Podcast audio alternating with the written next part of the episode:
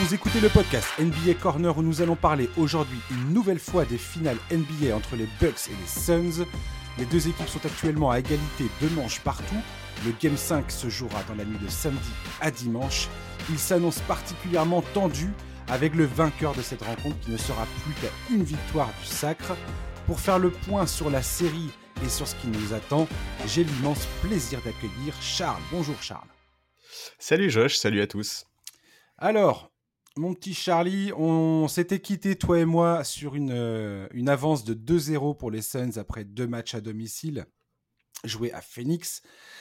Euh, là, on était, on était emballé hein, par, le, par le jeu collectif des Suns. On était moins séduit par les difficultés rencontrées par les Bucks qui, euh, depuis le début de ces playoffs, à part Miami, comme on l'a dit, bah, gagnent un peu dans la douleur. quoi. Hein. C'est un peu des... c'est un peu des, une équipe qui, gagne en souffrant, dans la souffrance, euh, mais qui, arrive malgré tout à trouver des solutions. Euh, là, on a eu un Giannis Antetokounmpo qui est monté en puissance. Il vient de démontrer pourquoi il a été élu deux fois MVP de la ligue et meilleur défenseur la saison passée. Euh, il est l'un des artisans majeurs du fait que cette équipe est en train d'enfoncer les Suns à l'intérieur. Il fait il a fait des gros gros progrès pour trouver ses coéquipiers démarqués euh, sur les extérieurs. On peut également applaudir Mike Budenholzer qui a su intégrer un meilleur équilibre dans le jeu offensif des Bucks. Drew Liday, certes, a une adresse catastrophique au tir, mais sa défense sur Chris Paul a largement contribué à sortir les Suns de leur zone de confort. Et on a eu le Chris Middleton game dans le Game 4, 40 points, des paniers ultra décisifs. Comme à plusieurs reprises finalement dans ces playoffs. On va en parler également, Charlie. Comment tu, tu, résumes ces deux matchs à Milwaukee? Bah déjà, déjà, il faut quand même dire que sur le match 2, certes, on avait été séduit par les Suns sur les deux premiers matchs, mais on avait quand même vu sur le match 2 des ajustements de la part de Milwaukee qui pouvaient très clairement rabattre un peu les cartes de cette série. On, on sait qu'au match 2, c'est notamment grâce à une adresse assez extraordinaire que les Suns s'en sont sortis. Euh, match 2, euh, il faut se rappeler que les Suns avaient shooté à 50% à 3 points. Bon, ben voilà, on, avait dit que si ça, ça pouvait pas durer et que si ça ne durait pas, on aurait probablement une, possible inversion au niveau des résultats. Sur le match 3, c'est exactement ce qui s'est passé. On a des Suns qui, eux, pour le coup, se sont mis à shooter à 29% à 3 points, là où les Bucks étaient à 38 ou 39%. Bon, bah, la différence, elle s'est faite immédiatement. Euh, voilà, moi je, suis, assez content de ce qu'on voit des Bucks. Je trouve qu'on trouve enfin euh, la force collective qu'on a effectivement eu parfois du mal à identifier euh, lors des séries contre les Nets et contre les Hawks. Tu l'as dit, match 3, père phénoménal de Giannis, 41 hein, points, 14 rebonds, 6 passes. Je crois qu'il a qu'une seule balle perdue, 14 sur 23 au shoot et surtout 13 sur 17 au lancer franc. Et ça, c'est hyper important. On l'a dit et répété moult fois. Euh, très bien épaulé par Drew Holiday, par Chris Middleton. On, voilà, on, sent que sur le match 3, on sent Chris Middleton monter en puissance. Et effectivement, sur le match 4, tu l'as dit, on, a eu, on a eu le, euh, le Middleton game euh, pour répondre un peu d'ailleurs au show d'Evin Booker qui était excellent offensivement également. Mais voilà, voilà, la domination intérieure des Bucks, est impressionnante et elle est trop problématique euh, pour le moment pour les Suns. Euh, ils se font bouffer au rebond, notamment sur les rebonds offensifs. C'est hallucinant de voir la différence qui se crée. Et il y a ça, et l'autre élément, l'autre élément qui est extrêmement problématique pour cette équipe de Phoenix, c'est les pertes de balles. depuis, deux, matchs, il y a beaucoup, beaucoup, beaucoup trop de pertes de balles. Ah, c'est un énorme problème. Euh, Monty Williams en a parlé de tout ce que tu viens de dire, effectivement ils se, ils n'arrivent pas à prendre les rebonds. Donc euh, Milwaukee engrange les rebonds offensifs euh, à l'appel. Ils marquent des points derrière. Et la, différence avec, Phoenix est, colossale en fait. C'est pas forcément dans le jeu lui-même, enfin dans les, dans les stats basiques qu'on trouve euh, la puissance des Bucks, parce que dans ce match 4, si tu regardes, les Bucks shootent à 40% au tir, 24% à 3 points, quand tu vois ça, tu te dis, mais c'est très difficile d'imaginer que les Bucks ont remporté ce match, surtout que derrière, les Suns, eux, sont à plus de 51% au tir et ont, une attaque tout à fait viable.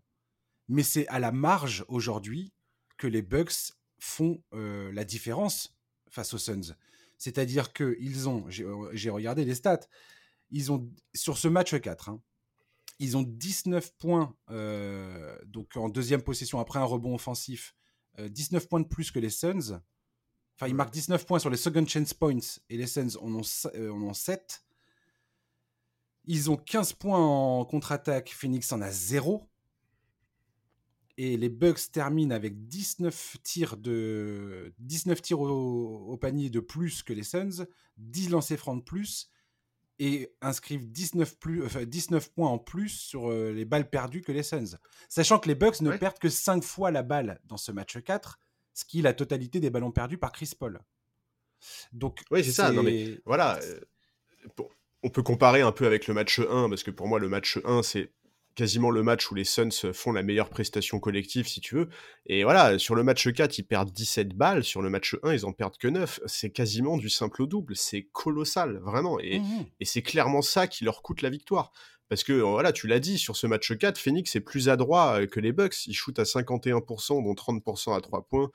Mais, voilà, quand tu perds trois fois plus de ballons que ton adversaire, et qu'en plus tu te fais bouffer au rebond, tu, ne peux pas t'attendre à, un autre résultat. Et malgré ça, c'est ça qui est le plus fou, c'est que malgré ces chiffres, cet écart hallucinant aux pertes de balles et au rebond, au final, le match s'est joué sur un money time absolument fou, quoi.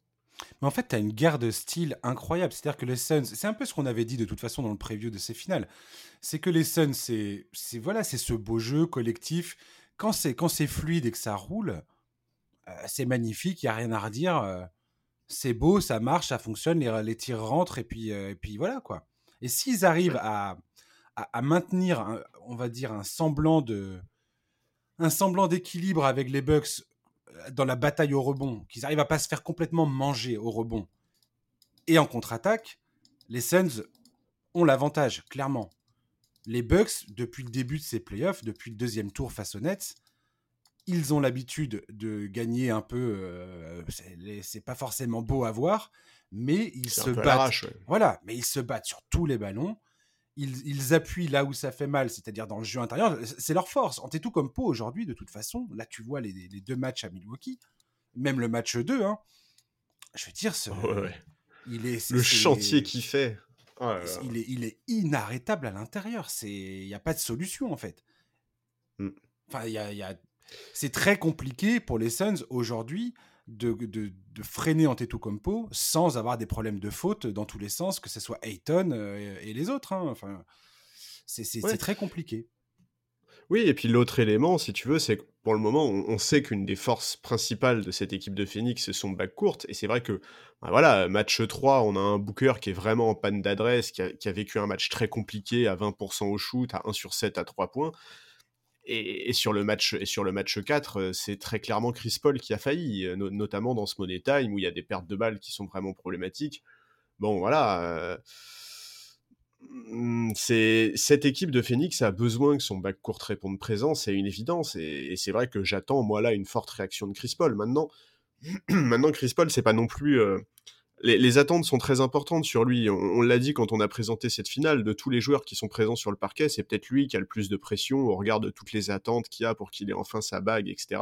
Il est défendu par un Drew Holiday qui est absolument hallucinant, qui est vraiment c'est un problème pour n'importe qui aujourd'hui. Euh, ça, a, ça, a changé complètement la ça a changé complètement la donne, hein, cette histoire de, de Joe Holiday sur Chris Paul, euh, la majeure partie du temps. Bien sûr, mais bien sûr. Et, et, voilà, ils ont, les, Suns ont impérativement besoin d'un Chris Paul qui est plus propre. Je crois que sur les trois derniers matchs, il est quelque chose comme 15 pertes de balles. C'est beaucoup trop pour un meneur de son calibre. C'est surtout beaucoup trop face à une équipe comme Milwaukee qui aime tellement jouer la transition. On sait très bien que les Bucks ont beaucoup plus de mal sur demi-terrain et que c'est là que les Suns doivent déplacer le jeu. Mais pour ça, il faut qu'ils perdent moins de ballons. Maintenant, voilà, Chris Paul a cette pression sur les épaules. Il a 36 ans. Euh, il a pas forcément l'habitude de jouer aussi longtemps, d'abord parce que c'est ses premières finales, ensuite parce que ça arrive quand même assez fréquemment qu'il se blesse en playoff ces dernières saisons, et face à lui, il a une équipe qui est tellement athlétique, qui joue tellement dur en défense et qui a pas peur d'aller les chercher, qu'il est vraiment pas du tout dans sa zone de confort, Chris Paul, il est dans une situation qui est compliquée. Maintenant, voilà, moi, j'attends vraiment une réaction de sa part sur le match 5, il est extrêmement bien placé pour savoir qu'en NBA, dans ces séries au meilleur des 7, le match 5, quand il y a deux partout, est très souvent le match pivot, celui qui est le plus important. Et, il faut, faut qu'il réagisse. Et, Et sans dire qu'il a été ciblé par le discours de Monty Williams, pas du tout, mais c'est vrai que Monty Williams a évoqué les pertes de balles, il a expliqué à quel point c'était important que son équipe soit plus propre, et, notamment dans les moments clutch. Et, c'est clair que voilà, euh, ce, Money Time du match 4, c'est peut-être quelque chose qui va rester comme un tournant de cette série, parce que, bah parce que si aujourd'hui il y avait 3-1 pour les Suns, ce serait pas choquant, quoi, vraiment pas du tout. Complètement. Et, c'est bizarre de voir Chris Paul qui a été si impeccable depuis le début de ses playoffs. Il a perdu 9 ballons au total dans les 6 matchs contre les Lakers. Il en a perdu 5 dans les 4 matchs face aux Nuggets. Il en a perdu 8 dans les 4 premiers matchs contre les Clippers. Et là, en 4 matchs, il en a perdu un total de 17. Et là, il a bah fait 3 matchs. Donc, les 3 derniers matchs, il perd 4, 6 et 5 balles en donc trois matchs consécutifs. Ça fait depuis 2018, c'est la deuxième fois depuis 2018 qu'il euh, qu'il perd quatre ou, plus de ballons dans trois matchs consécutifs. Donc ça veut dire que les Bucks, avec cette pression euh, monumentale imposée par Drew Holiday, qui le, qui le, poursuit absolument partout, ce qui explique aussi beaucoup le manque d'adresse de Drew Holiday, hein, faut pas, faut pas se leurrer. Quand tu vois le, Évidemment. le, boulot abattu par Holiday pour lui courser, lui courser euh, sur la, la quasi-totalité du terrain, et tu vois aussi dans le match 4, à un moment, quand, il, quand Mike Budenholzer a, a, compris que Booker, il était juste on fire et qu'il n'y avait aucun moyen de l'arrêter autrement, il a mis Drew Holiday. Donc, Drew Holiday, c'est le mec que tu mets pour boucher les, pour boucher les trous, quoi. Enfin, pour boucher les failles quand tu vois qu'un joueur est en feu. Mais la, tête, la tête pensante des Suns, de l'attaque des Suns, c'est Chris Paul, on sait très bien, c'est leur maître à jouer. c'est lui qui distribue les ballons. C'est le général, bien sûr et c'est lui qui, permet de, faire les ouvertures. Et d'ailleurs, j'ai envie de parler de ça parce que pour moi, c'est excessivement important. Euh, les ajustements de Budenholzer euh, défensivement sont incroyablement payants. Et j'en veux pour preuve une stat qui m'a excessivement choqué. C'est, alors attends, je vais te retrouver ça. C'est les, les, shoots sur les corners à, à mmh trois points. Euh, les, les Suns n'arrivent quasiment plus à trouver de solutions euh, sur les corners, ce qui n'était pas du tout le cas euh, jusqu'alors. Bah, ils se sont régalés là-dessus sur le match 2 notamment. Bah, match 2, les, les Suns shootent à 10 sur 17 euh, à 3 points sur les corners. Dans les matchs 3 et 4 combinés, ils en tentent 6 au total. Ils en tentent hein, 6 au total. Tu te rends compte? Mmh. mais les ajustements défensifs ont été excellents. Et ce truc-là, en fait, si tu regardes la défense des Bucks, depuis le premier match déjà, après le, premier match, ils, ont déjà commencé à entamer cette, modification défensive. Et tu vois bien que le Budenholzer a réussi à, maintenir un bloc défensif où euh, l'aide défensive, les rotations défensives sont beaucoup. Enfin, il y a beaucoup moins de mouvements. C'est notamment grâce au fait qu'Holiday reste accroché à la hanche de Chris Paul la plupart du temps ce qui n'appelle plus l'aide et le switch qu'on avait vu au, au, Game 1, où moi je m'étais dit justement, oh là là, attention, ça va être un problème, parce que quand c'est Brook Lopez, Portis, euh, qui se retrouve à défendre sur Chris Paul, c'est là que Chris Paul se régale. Parce qu'il arrive à, faire, à, créer la différence, à créer l'écart, et ça permet de, créer les espaces parce que tu as forcément l'aide qui arrive vers lui. Là, aujourd'hui, ça se passe beaucoup moins sur le terrain. Ouais, ouais, et en, plus, PJ Tucker aide beaucoup Drew Holiday euh, dans ce cadre-là, parce que quand, les Bucks se switch, c'est souvent à lui d'aller au charbon, et il a une lecture des situations qui est absolument remarquable, et il fait beaucoup mieux que de limiter la casse. Il est. Enfin, non, mais vraiment, là, de toute façon, on sait que la défense des Bucks est absolument remarquable. C'est un élément qu'on met en avant depuis des années, et on sait que l'été dernier, ils se sont encore renforcés à ce niveau-là voilà, tu, parlais de, la différence euh, statistique euh, d'un joueur comme Chris Paul sur les ballons perdus par rapport à d'autres séries. Tu tout à fait raison, mais quelque part, c'est aussi logique. C'est qu'en face de lui, aujourd'hui, il se retrouve face à ce qui se fait peut-être de mieux en, termes de défense, et, et notamment Drew Holiday. Je veux dire, aujourd'hui, qui, mieux que Drew Holiday pour défendre sur des postes 1-2 en NBA Je te dis pas que c'est forcément le meilleur défenseur sur la mmh. ligne extérieure, mais en tout cas, c'est un des meilleurs, c'est un des plus intelligents. Il est dans un système qu'il comprend parfaitement avec d'autres joueurs qui ont une énorme intelligence défensive comme PJ Tucker, voire même Giannis. Le contre hallucinant de Giannis euh, hier dans le, dans, le quatrième quart, si tu regardes bien l'action, ce qui est fou, c'est qu'au au début, il sort sur le pick and roll. Chris Paul, donc, je sais plus si c'est Chris Paul, mais donc Ayton est, servi sur le pick and roll. C'est Devin Booker. Voilà, c'est Devin Booker. Devin Booker sert Ayton et Et, et Giannis a, il est tellement athlétique, il est tellement rapide, il est tellement fort que malgré ça, il arrive à couvrir et il te sort ce contre absolument hallucinant qui, qui va être marquant. Enfin, si les Bucks remportent cette finale, on va se souvenir de ce contre-là parce qu'il est à un moment tellement important. Il permet à son équipe de conserver deux points d'avance. Juste derrière, tu as Drew Holiday qui force une perte, une perte de balle de Chris Paul. Bon, le scénario, il est rêvé, quoi, tu vois. C'est ouais, c'est euh, vraiment, vraiment la, défense des Bucks, c'est absolument incroyable. Ce contre d'Antetokounmpo, effectivement, était extrêmement spectaculaire. Et, ça permet justement de mettre en, exergue la défense des Bucks, qui, qui est clairement leur, euh, leur radeau de survie euh, depuis le début de ces playoffs. Quoi. Du moins, depuis, depuis le match contre les. depuis la série contre les Nets. Là, on en a parlé, toi et moi. Moi, je, reste, euh, je reste convaincu que, euh, enfin, je reste euh, partisan du fait que le jeu des bugs, c'est pas, voilà, c'est loin d'être le plus sexy qu'il y a à regarder, quoi. Maintenant, quand ta première ligne de défense c'est Drew Holiday et que le dernier rideau défensif c'est Giannis Antetokounmpo, parce que c'est pareil, hein, les, les Suns n'arrivent pas à marquer de panier dans la raquette. ah bah la faillite Dayton. Panier facile. Oui. Alors, on va pas lui jeter la pierre parce que, parce que voilà, il est très jeune, qu'il a fait des playoffs extraordinaires et tout, mais DeAndre Ayton vit des moments très compliqués dans ses finales. Et, c'est normal. Il a des grands moments de solitude. Mais oui, bah mais, mais, face à Antetokounmpo, c'est normal, bien sûr. Exactement, mais, mais face à Antetokounmpo et face à la défense collective des Bucks, on sait très bien, que, tu vois, être un intérieur et jouer les Bucks en NBA aujourd'hui, c'est pénible, quoi. Tu vois, vraiment, c'est pénible. Mais oui, mais voilà. Et, Holiday, voilà, Holiday Middleton, PJ Tucker. PJ Tucker, quand tu vois les, les espèces de, de, de, stop qu'il met à Booker quand Booker lui passe à côté. Alors, il arrête pas de ah faire des fautes, hein, euh, PJ Tucker. Mais alors, nom de Dieu, quand tu te prends, euh, quand tu te prends ce le gars en, en, pleine, euh, en pleine poitrine, je pense que tu le sens passer, quoi, clairement. Ouais, et puis ils sont pénibles à jouer, tu vois, c'est saoulant en fait, quoi, c'est énervant. Et, et d'ailleurs, Booker, Booker a eu des.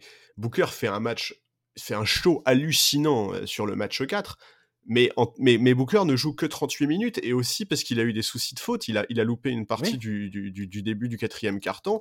Euh, d'ailleurs, on peut le dire, il aurait dû prendre sa sixième faute. L'arbitrage en fin de match a été incroyablement laxiste. Ah on s'en fout. Euh, tant mieux qu'il, ait pu rester sur le parquet. Mais, mais voilà, on gère cette défense. Je pense que t'es fan, fan, des Bucks, t'es, dégoûté hein, à ce moment-là. Évidemment. non, non, mais je suis d'accord, bien sûr. Et, juste après, il fait une faute sur Middleton qui est pas sifflé pareil. Donc, euh. Ah ouais, ouais, sur le, ouais, sur le panier, là, je suis d'accord. C'est, quand même chaud, quoi. S'ils perdent, perdent ce match, les Bucks, euh, c'est la conversation qu'on a pendant plus de 48 heures. C'est euh, mon Dieu, Booker, l'arbitrage Évidemment, et, tout, le, bordel qui va avec.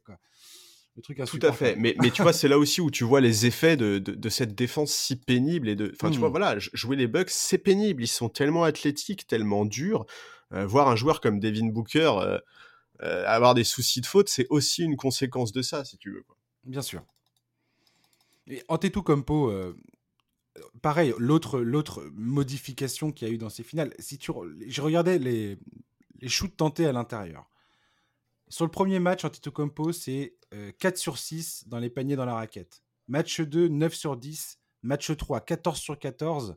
Match 4, 10 sur 14.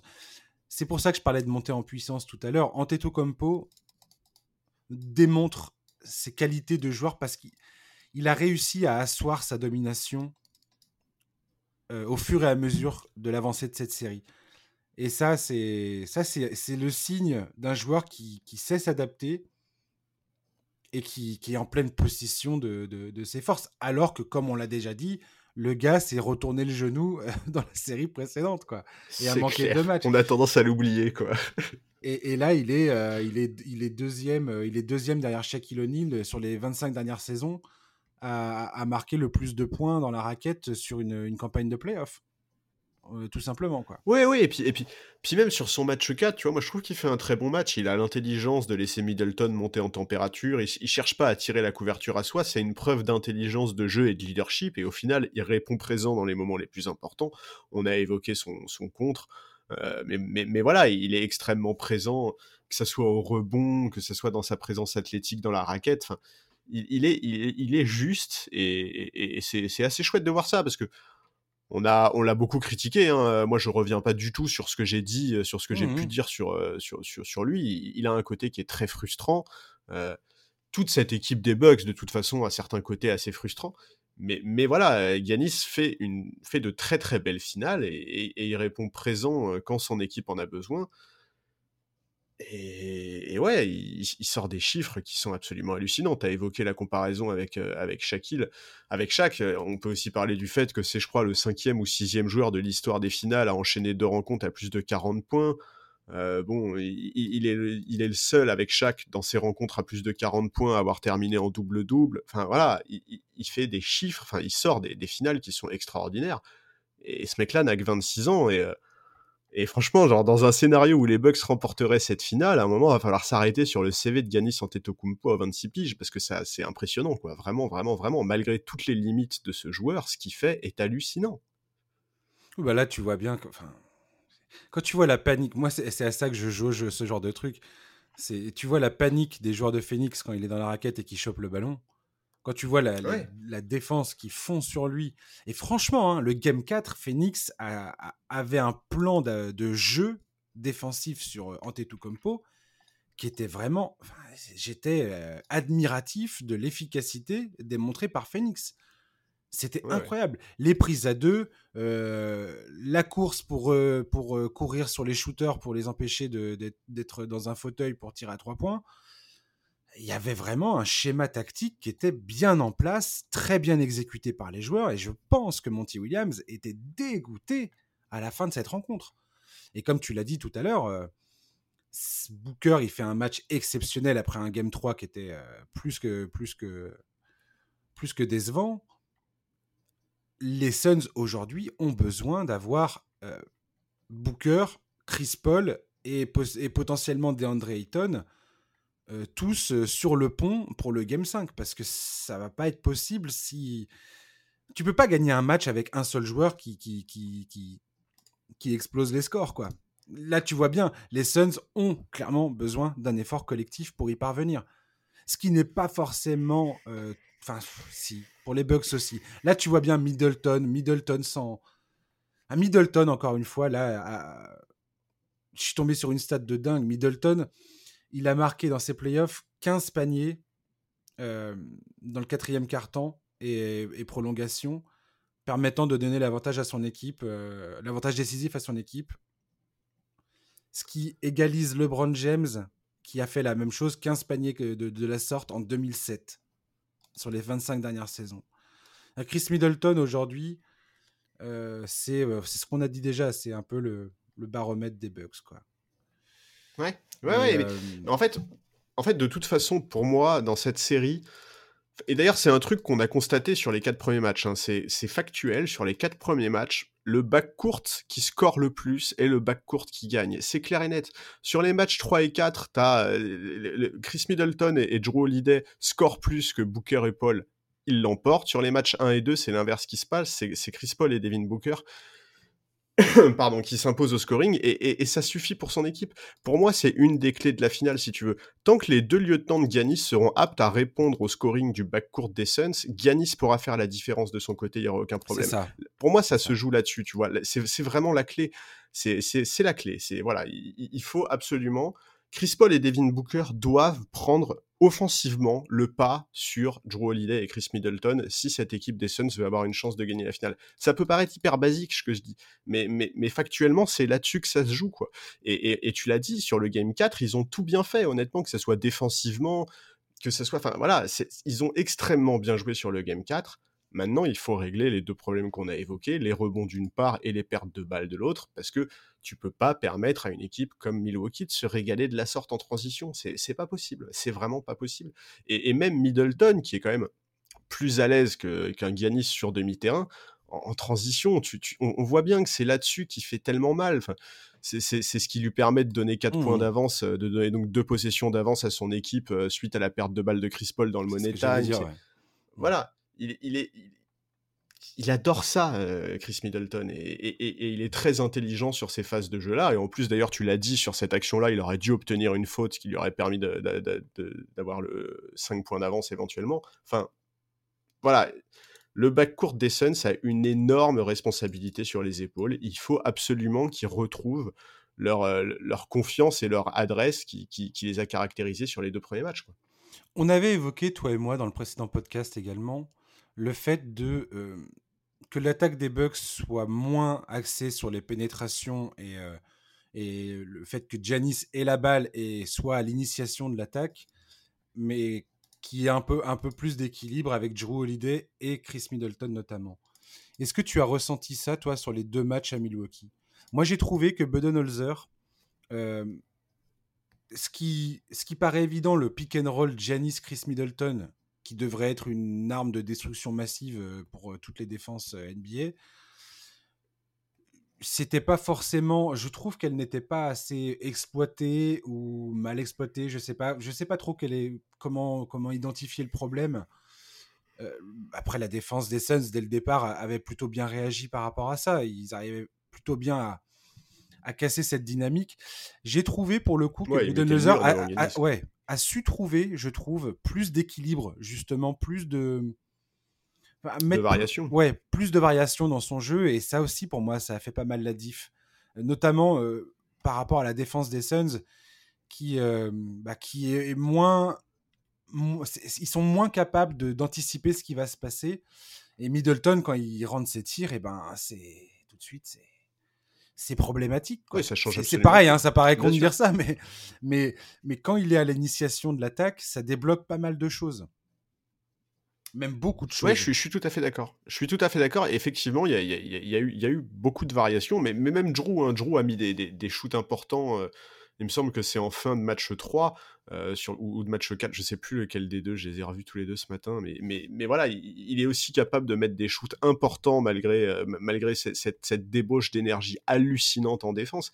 Je, suis d'accord, le, le, jeu de, le jeu des Bucks comporte, le jeu offensif des Bucks comporte plus de variations. Dans l'ensemble, euh, Budenholzer, pour le moment, alors que tu vois, c'était quand même une des craintes pour les Bucks au début de cette série. On se disait que qu'il aurait peut-être du mal à s'adapter au schéma de Monty Williams, etc. Pour le moment, c'est malgré tout lui qui a réussi les adaptations les plus convaincantes, mmh. même si, je le redis, euh, il faut quand même attendre de voir parce que tu vois, à, l'issue des deux premiers matchs, on disait oui, mais attention parce que quand même les Bucks ont fait du très bon boulot sur le match 2. Là, on peut aussi dire la même chose, c'est-à-dire que Phoenix a quand même fait du très bon boulot sur le match 4 et, ce match, ils auraient pu le gagner. Vraiment, euh, ça s'est joué à rien. Donc, donc il, faut, il faut attendre de voir quel visage aura cette équipe de Phoenix sur le match 5 et, c'est peut-être à ce moment-là qu'on pourra juger concrètement des adaptations mises en place par Monty Williams. Oui, oui, et un mec, un mec qui, je trouve, est un bon exemple. Enfin, il, permet de, mieux saisir ce que je suis en train d'essayer de dire euh, par rapport à, la variété du jeu offensif de, des Bucks. C'est Pat Connington. Dans ses finales, pour l'instant, il est à 46% de réussite à 3 points. Et il a un true shooting percentage. Alors, il est le premier sur le true shooting percentage. Donc, c'est le pourcentage au, au tir global. Il est à 68%. Et en plus-minus, il ne, il, ne se trouve que derrière Giannis. Et c'est le type de joueur, parce que c'est clairement, Pat Connington, c'est un joueur qui ne va pas forcément créer, pas du tout même, c'est un spot-up shooter. Il est là pour se battre sur les ballons, pour récupérer des rebonds euh, qui traînent et des trucs comme ça, essayer de tenir la baraque en, défense. Mais c'est 9 rebonds quand euh, même hein, sur le match 4. Voilà. Ah ouais, non, mais, mais pour moi, c'est les role players sont les meilleurs. Euh, la meilleure façon de juger de la santé générale d'une équipe. Et Pat Connington, aujourd'hui, quand tu vois les trois points qu'il a inscrits en fin de rencontre dans ce Game 4, il en marque un quand les Bucks étaient derrière 95-90. Ce trois points était colossal. Et c'est lui qui va donner la première lead aux Bucks dans ce quatrième carton. quand il marque un, je crois que ça fait 97-95, 63 points quand il reste 3 minutes à jouer à peu près. Euh, voilà, typiquement, euh, alors que derrière les Bucks n'arrivaient pas à rentrer un tir, quoi. Ils n'arrêtaient pas de galérer. Euh, je crois qu'à un moment, ils, ils, ratent 7 paniers consécutifs à 3 points et c'est Connington qui débloque le compteur, quoi. Et ça, et ça, déclenche surtout euh, une inversion totale parce que sur, sur, les deux dernières minutes, pour le coup, les Bucks, euh, les Bucks s'imposent, euh, enfin remportent totalement cette période par rapport aux Suns. Quoi. A contrario, tu vois un mec comme Michael Bridges qui a fait un match 2 complètement ahurissant, 27 points, le truc inattendu, magnifique, on, est, on, en avait les larmes aux yeux bientôt. Mais depuis lors, bah, ah, le match 3 notamment, c'est très compliqué quoi. Et c'est pour moi, c'est là où tu, tu, tu comprends si une équipe parvient ou non à prendre l'ascendant sur son adversaire. Et quand ces mecs-là n'arrivent pas à, à, trouver des, à, trouver des opportunités, quand le jeu ne permet pas de leur créer des opportunités, c'est aussi là que tu vois le truc. Alors après, tu pourrais, tu pourrais me dire, ouais, mais Jake Roder, par exemple, je sais plus si c'était match 3 ou 4, euh, match 3, je crois, euh, il fait, il fait un, excellent match. Euh. Cam Johnson, pour l'instant, c'est pareil du côté des Suns. Hein. Cam Johnson, pour l'instant, il est plutôt égal à lui-même. Il est toujours là, toujours solide en sortie de banc ça se voit moins parce que forcément quand les Suns perdent, bah, c'est moins, visible et moins évident. Mais, euh, mais des mecs comme Ayton et Michael Bridges, aujourd'hui, pour moi, sont, euh, des joueurs qui doivent obtenir des tickets shoot et, euh, et rentrer, et, enfin, qui sont les indices de cette force collective, en fait, que les Suns ont besoin, avec lesquels les Suns ont besoin de renouer, clairement. Oui, oui, et puis Ayton, il n'y a pas que les shoots. Il faut, il faut qu'au rebond, il ait une présence plus importante. Enfin, alors sur le match 4, c'est ce qui s'est passé, évidemment. Ouais, mais, 17 rebonds, je crois, mais, match 4. Hein. Ouais, exactement. Mais tu vois, sur le match 3, il est, il est bien plus en peine à ce niveau-là. Il me semble qu'il est à 7 ou 8 rebonds. Non, 9 rebonds. Oui, et puis problème de euh. faute tout le match. De toute façon, Ayton ouais, des, exactement. de faute. c'est quasiment cuit ça. Phoenix, quoi. Exactement, voilà. Bah oui, oui, euh, c'est clair. Et et ouais, non, il, faut, il faut effectivement que les role-players euh, retrouvent, euh, retrouvent, retrouvent plus de confiance, mais, mais surtout, il faut, il faut absolument régler ces problèmes, quoi. Les, les, rebonds, c'est pas possible de se faire bouffer comme ça. Même si tu sais que tu es face à une équipe qui est potentiellement supérieure à toi à ce niveau-là, tu peux pas accepter de subir de la sorte. Et, les pertes de balles également. Euh, voilà, on tourne un peu en boucle là-dessus, mais c'est parce que en fait, c'est tellement flagrant, c'est tellement flagrant que ce sont les deux principaux problèmes de Phoenix que voilà, il faut absolument que Chris Paul trouve les clés pour échapper au, gardiennage de Drew Holiday. C'est beaucoup plus facile à dire qu'à faire, évidemment, mais dans, l'ensemble, c'est toute l'équipe qui doit se remobiliser et ne pas se laisser abattre. Et c'était d'ailleurs le sens du discours de Monty Williams à l'issue du Game 4. Parce que il fait mal au crâne ce match. Tu l'as dit, ils ont été plus adroits, ils ont fait, ils ont fait des bons ajustements, ils ont été très bons et ils ont quand même perdu, tu vois. Et ça rejoint ce qu'on disait pour les Bucks à l'issue du match 2. Les Bucks à l'issue du match 2, on disait il va falloir s'en relever de ce match-là parce qu'ils savent qu'ils auraient pu et même qu'ils auraient dû le gagner. Et voilà, aujourd'hui, il reste trois matchs, il faut en gagner deux. L'équation, elle est extrêmement simple. Mais pour les Suns, ça commence par ne pas perdre pied. Il faut surtout pas que cette équipe perde pied. Il faut surtout pas que le collectif des Suns, qu'on a mis en avant tout au long de la campagne de playoff, ne se fissure pas. Et il faut qu'ils trouvent les solutions ensemble parce que ils se sont effondrés sur la fin du match 4. Mais avant ça, il y avait quand même des choses très positives. Quoi. Complètement. Complètement, c'est tout à fait ça. Rester solide à l'intérieur. On en avait parlé après les deux premiers matchs. Hein, la combativité des joueurs au rebond, l'effort collectif justement au rebond. De toute façon, face aux Bucks, ça ne se passera que comme ça. Ils sont obligés de, de s'y mettre à plusieurs pour euh, empêcher Antetokounmpo de, de, de, bouffer le ballon à l'intérieur et de les enfoncer euh, dans la raquette. Quoi. Et il faudra absolument, offensivement, pour moi, aujourd'hui, dans ce match 5, on va, évoquer le match 5 avant de conclure ce, podcast. Le match 5, il faut absolument que Devin Booker évite de nous refaire une contre-performance offensive. C'est-à-dire que j'espère pour eux, pour les Suns, qu'ils vont pouvoir recompter, enfin, compter à nouveau sur lui pour nous refaire un match euh, du, même tonneau. Parce que Chris Paul, franchement, se débarrasser de Drew Holiday, ça a l'air d'être d'être un enfer ah. total quoi. Et moi je me pose la question, je me pose la question de l'état de fatigue euh, de Chris Paul aujourd'hui dans cette série. Mais évidemment. Il est usé par, on, par Holiday, c'est monstrueux. Et on l'a dit, il a 36 ans, il, a, pas forcément l'habitude de jouer aussi longtemps et tout. Enfin, c'est, ça va être une donnée hyper importante. Tu as tout à fait raison là-dessus. Mmh. Parce que sans lui. Parce que lui, Drew, il va pas baisser le pied. Hein, ah bah non, ça c'est sûr.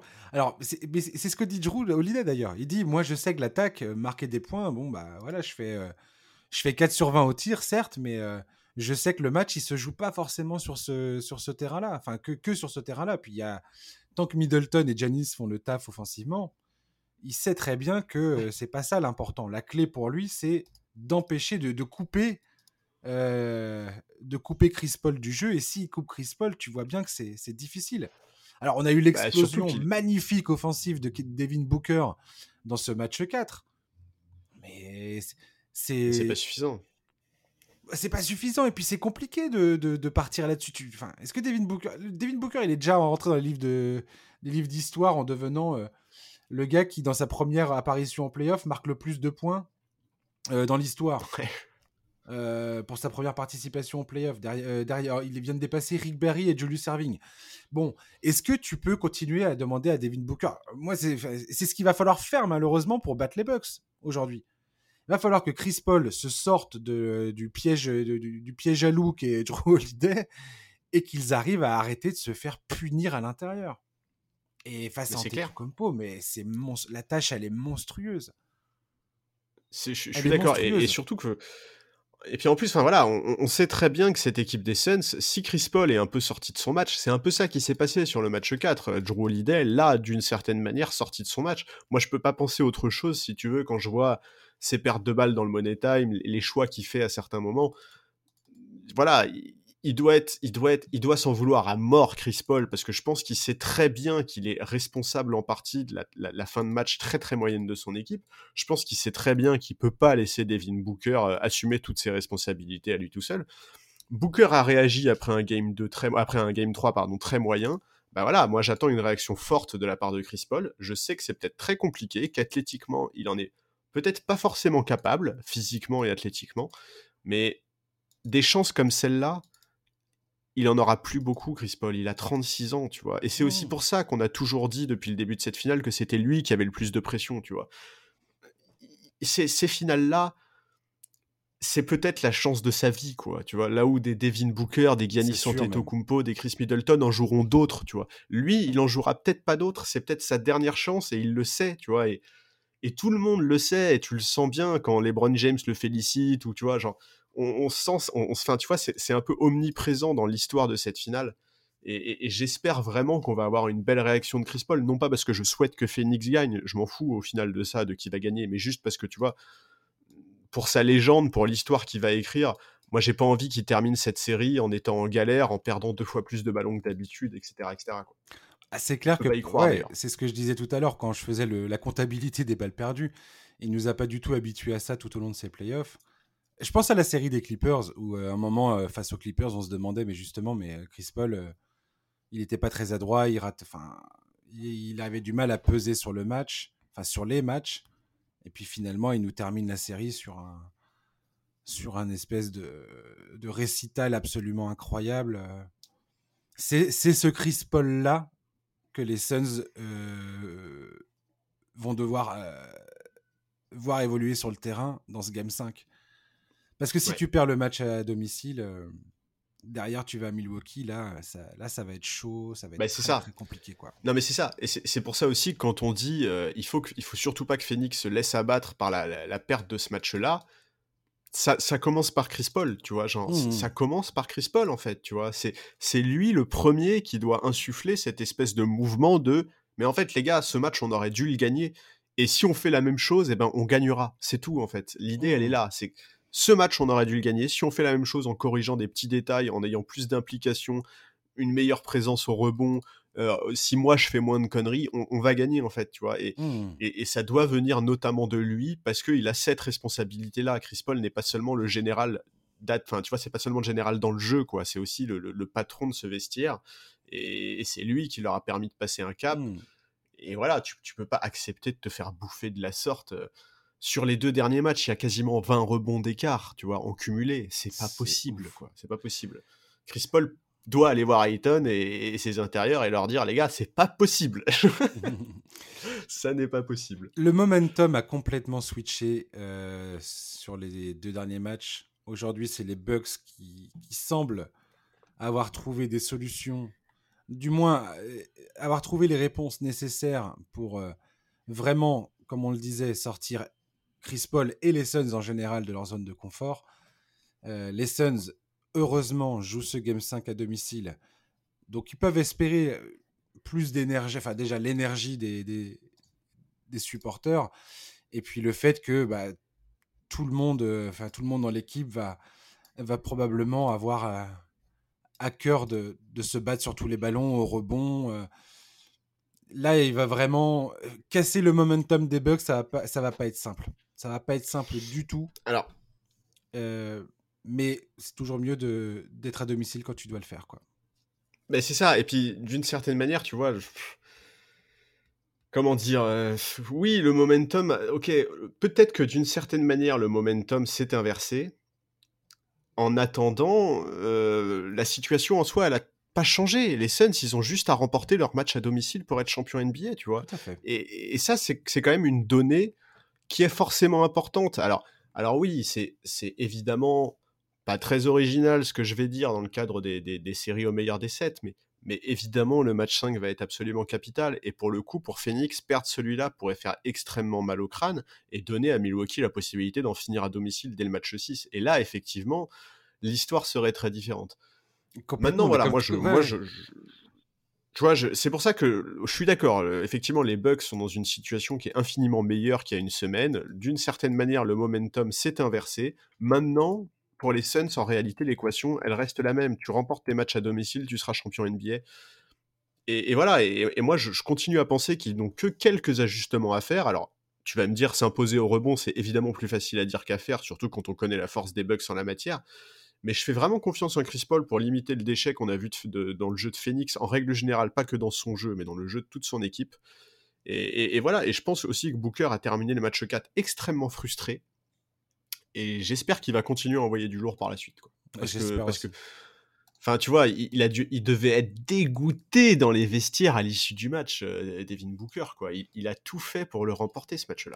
Mais surtout que les Suns, à cause de ses problèmes de faute, n'ont pas pu compter sur lui au début du quatrième quart-temps. Et c'est aussi là qu'on a vu les Suns commencer à perdre pied offensivement, puisque Booker était euh, la principale source euh, offensive des Suns.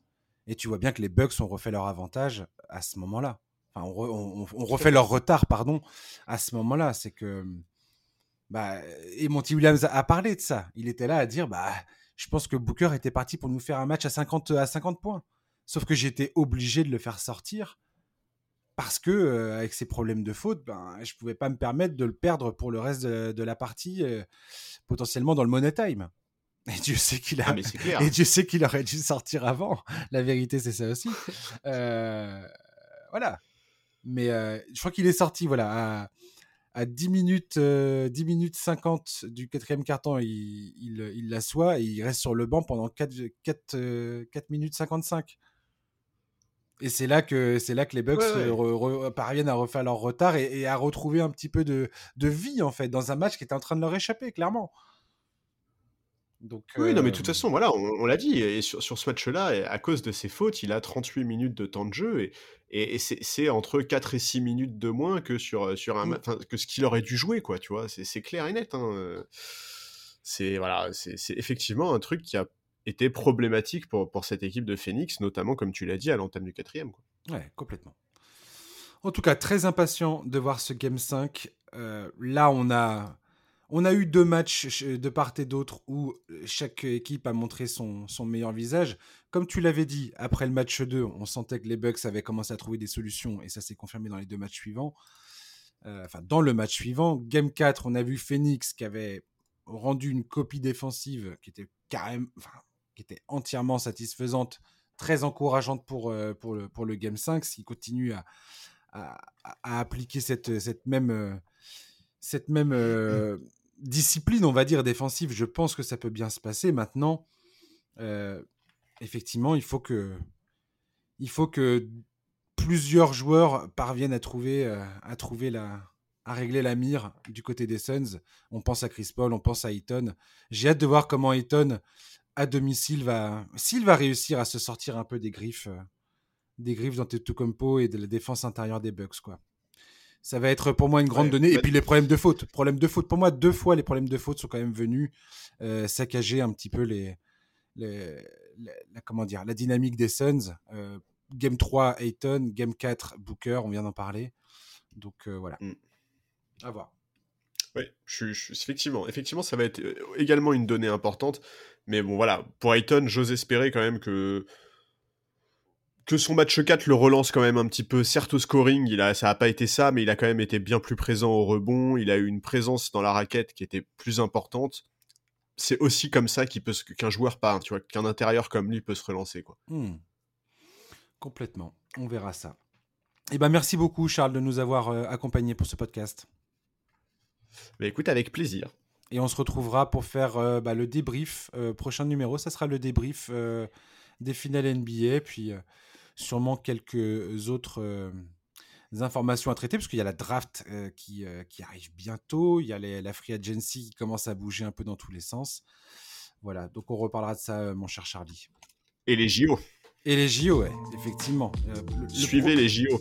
Le prochain programme s'annonce s'annonce autrement plus, plus riche en, en, sujet de conversation. Chers auditeurs, merci de nous avoir écoutés. On se retrouve donc euh, la semaine prochaine, dans le courant de la semaine prochaine, on verra quand est-ce que se conclut euh, ce final NBA. Voilà, d'ici là, je vous souhaite de passer un excellent week-end, une très bonne fin de journée, et je vous dis à très bientôt. Bye bye.